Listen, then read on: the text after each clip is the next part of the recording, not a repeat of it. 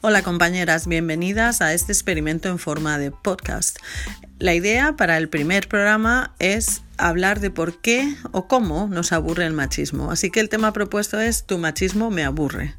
Me gustaría que dejarais mensajes de voz contándome qué es lo que más os aburre del machismo o qué comentarios os producen la mayor desidia.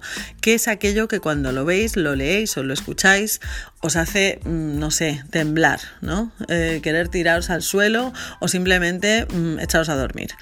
Si podéis dejar esos mensajes, os lo agradeceré infinitamente porque así podremos empezar una experiencia colaborativa de audio en la que, bueno, divagar y debatir sobre aquellos temas que nos importan. Muchísimas gracias y os espero.